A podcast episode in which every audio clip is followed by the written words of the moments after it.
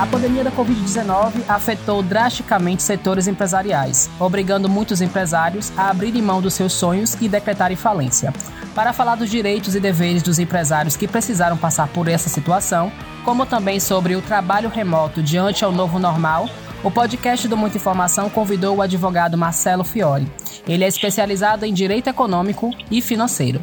Oi, doutor Marcelo, tudo bem? Muitos empresários foram afetados drasticamente com a pandemia da Covid-19, sendo obrigados até decretarem falência. Como os empresários devem agir em uma situação de falência? Quais são os pagamentos que ele deve priorizar?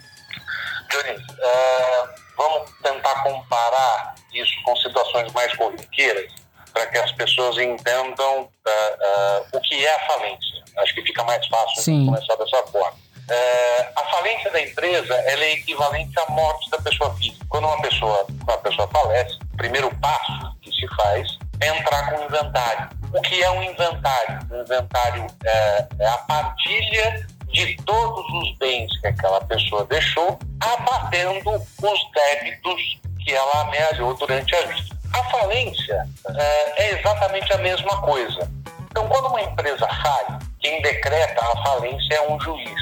Então, isso é um processo, está lá no fórum. E a partir do momento da decretação da falência, o empresário, que era o gestor do negócio, fica é, legalmente impedido de praticar qualquer ato em nome da empresa quem faz esses pagamentos, entre aspas, depois que a empresa paga, depois que a empresa quer, é, é um administrador judicial nomeado pelo juiz. É, a falência tem três fases, um apêndice entre a segunda e a terceira fase. A primeira fase é uma fase de arrecadação de bens, é truculento, duro, vai um oficial de justiça até a empresa, com um pedaço de papel, que é o auto de guerra, ele lacra a porta da empresa, então, obviamente tira todo mundo lá de dentro, e ele começa a fazer a relação de todos os bens que a empresa falida deixou. Então, mesa, cadeira, computador, equipamento, ar-condicionado, copo, prato, xícara, essas coisas, tudo que está lá dentro da, da, da, empresa, ele relaciona, porque tudo tem algum valor financeiro. No momento 2, é feita a tal a famosa relação geral de credores. Eu estou simplificando muito só para as pessoas entenderem, tá? Mas no segundo passo é feita a relação geral de credores, que é onde você relaciona todos os débitos da empresa falida. Então ali vão estar todos os, todos os débitos dos funcionários, os bancos, os impostos, os fornecedores, prestadores de serviço, vai estar todo mundo nessa lista.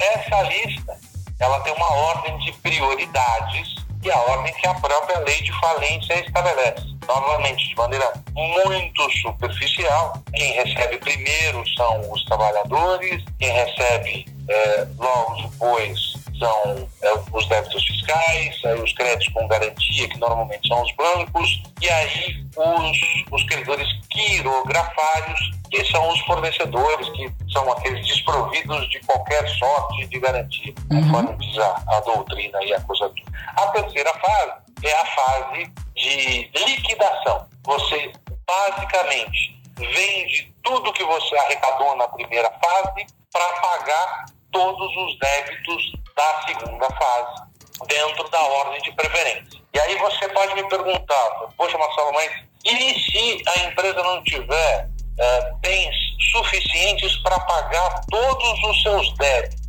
A falência é a oportunidade dada ao comerciante honesto para que ofereça a integralidade dos bens da empresa em juízo e diga bastem-se para a satisfação dos meus débitos. Essa é a, a, explicação que eu dou aos meus alunos, essa é a explicação que eu dou para qualquer pessoa que conversa comigo sobre esse tema. Basicamente é, é isso aqui é tudo que eu tenho. O que for, o que for possível pagar com tudo que eu tenho, será pago dentro da proporção e respeitando a ordem de preferência. O que não conseguir ser pago, não será pago. Ele, a, a, os débitos acabam junto com o encerramento da falência. Inclusive, uma lei nova que foi recentemente aprovada aí pelo Congresso Nacional, está na mão do presidente da República para para sanção. É a lei da falência? Que é a, reforma, é a reforma da lei de falência. A, a lei de falência é 11.101 de 2005 e ela foi recentemente. Ela vai ser alterada. Ela foi aprovada pelo Senado, né? É, uma, uma pequena alteração. E nessa alteração você tem um negócio chamado Fresh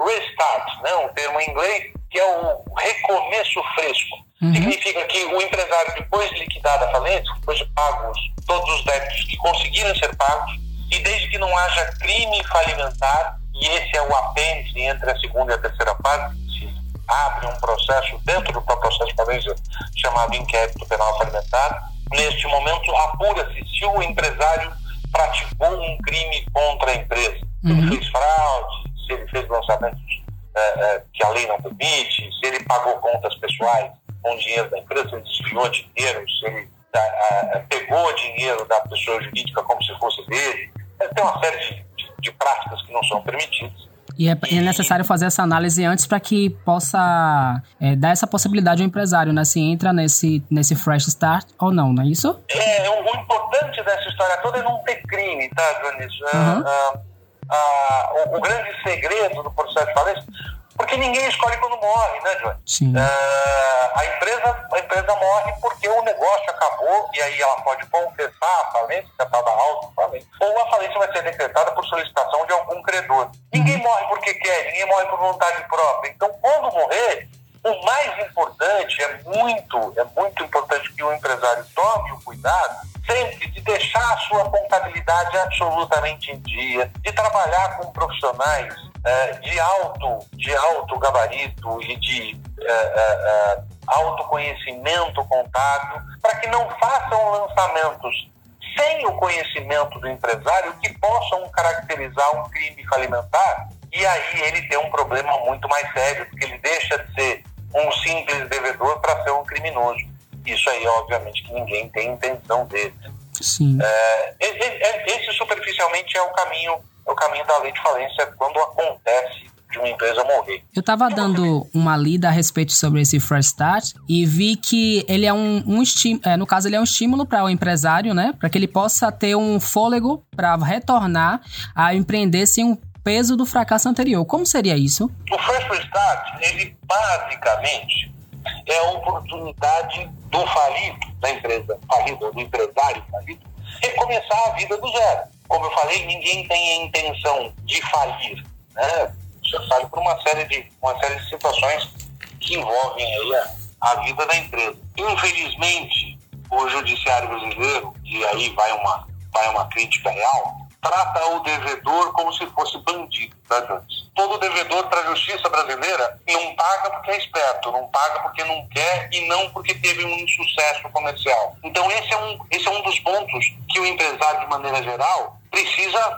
é, lembrar quando ele está prestes a entrar, tanto com um pedido de recuperação judicial, que é uma tentativa aí de fugir da falência, pedir um fôlego, fazer uma negociação com os seus, com os seus credores, e esse, esse projeto recém-aprovado também dá uma série de liberdades novas aí à empresa em dificuldade para fazer negociações diretas, fora de juízo, né, a tal da recuperação extrajudicial e a recuperação judicial. Então, essa lei dá a oportunidade de você fazer a recuperação extrajudicial de uma maneira um pouco mais amena, um pouco mais leve.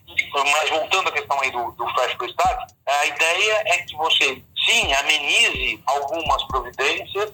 A gente ainda não, não sabe como isso vai acontecer, porque o Judiciário ainda não está aplicando o projeto de lei novo, né? É, essa alteração que aconteceu no, da 11.101. E é importante destacar que ela ainda está esperando a sanção do presidente Jair Bolsonaro, correto? É, exatamente, exatamente. Você, seria muito bom que essa sanção acontecesse antes do final do, do exercício, antes do final de 2020, que daí em 2021 a gente já teria um cenário um pouquinho diferente dessas empresas que estão passando uma dificuldade gigantesca aí nesse período de pandemia, gente que está amargando, sobrevivendo às próprias custas, porque não tem socorro de ninguém, né, Jones?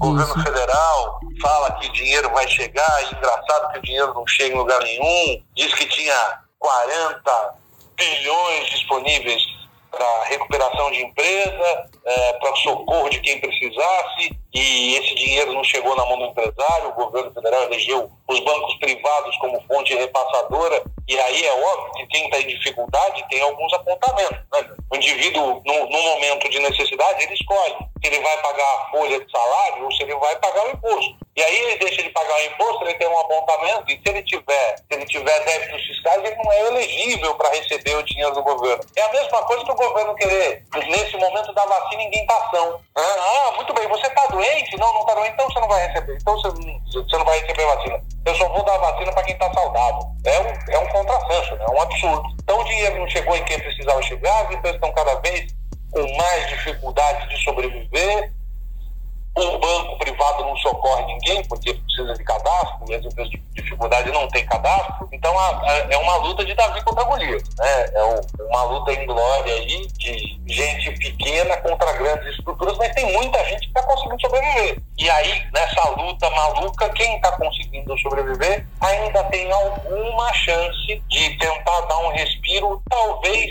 com essas pequenas alterações que aconteceram aí na lei de falência que está na mão do presidente. Então seria sensacional se ele de fato colocasse a mão na consciência e fizesse a sanção disso antes do final de 2020. Eu acho muito pouco provável, mas a gente ainda tem esperança. Vamos falar agora um pouco sobre o trabalho remoto, que ele está incluso dentro deste novo normal. Eu queria saber sobre os direitos e deveres de quem faz esse trabalho remoto e os cuidados que as empresas devem ter para não ferir nenhuma norma trabalhista.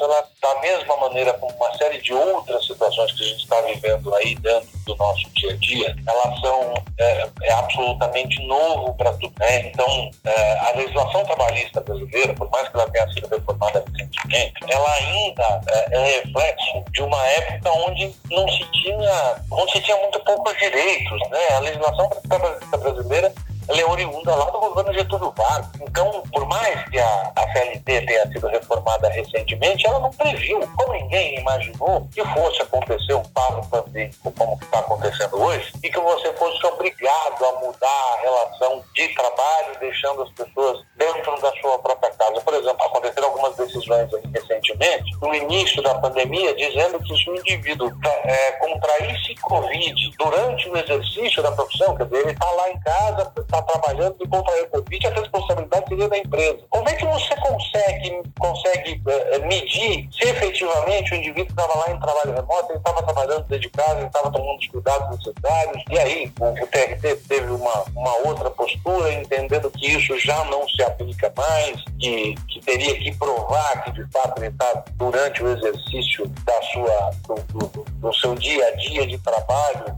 e aí teria sido exposto ao vírus por conta da ordem do chefe, do superior, que ele estaria respeitando. Então ainda é tudo muito nebuloso. A gente vai demorar um tempo para conseguir regulamentar isso. Na minha cabeça, o melhor que você tem a fazer nas duas pontas, tanto do empresário quanto do empregado, é consenso. Consenso costuma resolver 90% dos nossos problemas diários. Então, desde que, desde que a coisa toda, o, o indivíduo experimentou algum problema dentro do dia a dia, dentro de trabalho, dentro de casa, está faltando algum alguma estrutura, o melhor que ele tem a fazer é conversar com o chefe, é conversar com o empresário, é conversar com, com o seu superior direto e expor esse problema que ele está vivendo. E aí, dentro do bom senso, o pessoal da empresa que receber tipo de informação vai tentar ponderar e ver se de fato é, é possível melhorar a situação. Tem uma série de empresas, por exemplo, que ofereceu cadeira, mesa, computadores diferenciados, estruturas de trabalho para as pessoas que, que de fato estão aí dentro de home office. Outras nem tanto. Então, é, como não tem a obrigação de fazer ainda, algumas pessoas estão tomando providência para tentar minimizar os, os problemas que as pessoas estão enfrentando dentro do seu dia a dia de trabalho. Eu sei que muita coisa vai acontecer, especialmente com relação a horário, com relação a tarefas pontuais, trabalho designado, não interessa que horas você vai desenvolver esse trabalho, você vai ter liberdade para fazer isso manhã, de tarde, de noite, de madrugada, e aí, terminado esse trabalho, você entrega o produto pronto a quem te contratou, ao seu chefe, ao seu superior. Né? Então, isso já está acontecendo, mas de novo, não tem regulamentação para isso na CLT. A vantagem é que com a reforma da CLT, ela também maleabilizou a relação de trabalho, permitindo que as pessoas tenham, sim, acordos diretos com seus empregadores e aí, nesses contratos, é onde fica estabelecida a regra que vai, que vai ser respeitada e o contrato de trabalho é supremo a qualquer outra norma, então, obviamente, desde que ele não fira a norma. Né? Você não pode contratar um tráfico de drogas porque isso é ilegal.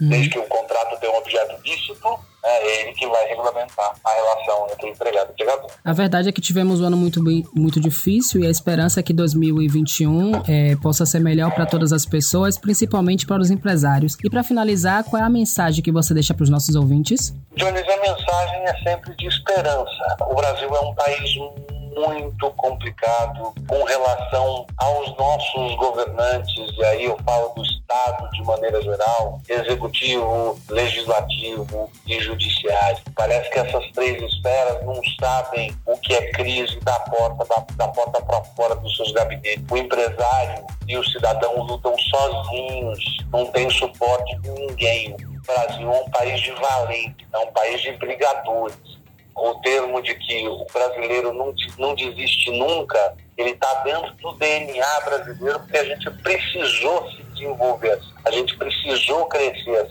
Então a minha mensagem para quem está aí passando dificuldades, nesse momento de final de ano, buscando um respiro, é persista, continue lutando, porque independente do sistema de governo que te governa, não interessa se ele é neoliberalista, se ele tem tendências socialistas ou se ele é de ultradireita, em qualquer regime, especialmente no Brasil, as coisas todas estão exclusivamente na mão da livre iniciativa e do trabalhador. Porque não existe empresa sem trabalhador e não existe trabalhador sem emprego. Então a unidade tem que estar nessas pessoas.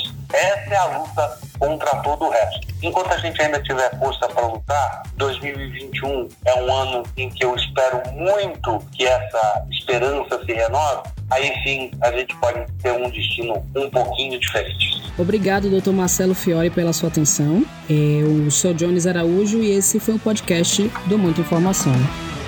Siga a gente nas nossas redes sociais e até o próximo podcast.